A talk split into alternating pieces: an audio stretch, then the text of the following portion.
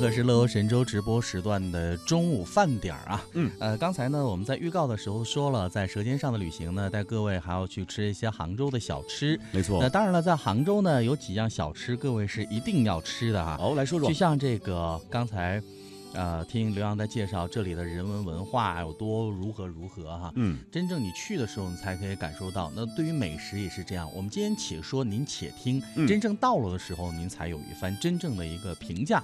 那我们先来说这个葱包烩啊，哦，这个葱包烩呢，可是延续了几百年的恨意 啊，就等你来咬啊。此恨绵绵无绝期。对，然后呢，其实这个葱包烩呢，南宋的时候，这岳飞不是被这个秦桧害死了吗？是。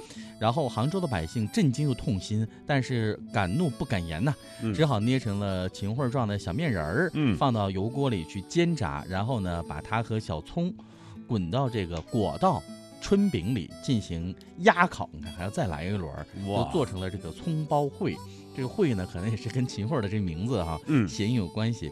呃，知道各位知道这个真相之后，你再吃这个葱包烩的时候，会不会也狠狠地咬着来吃呢？吃的咬牙切齿。呃。对，听说呢，这才是最正确、最解恨的食用方式。 头一次听说吃美食要这样来啊。对，以前有关于这个秦桧跟美食之间的关系，曾听过像、呃油条，嗯说就是炸秦桧儿，油炸油条就是油炸秦桧儿。啊，油炸鬼也这样。对啊会发现啊，真的做人一定要做个堂堂正正的 人，好吧，时间免得子孙后代都 都受到油炸。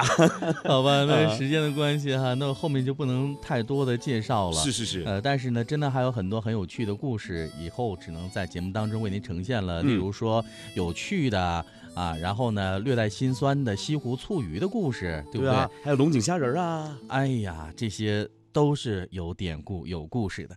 那好了，那今天的节目已经接近尾声了，感谢您一个哦小时的收听陪伴啊、乐游神州，明天我们接着游吧。好，明天我们再会吧。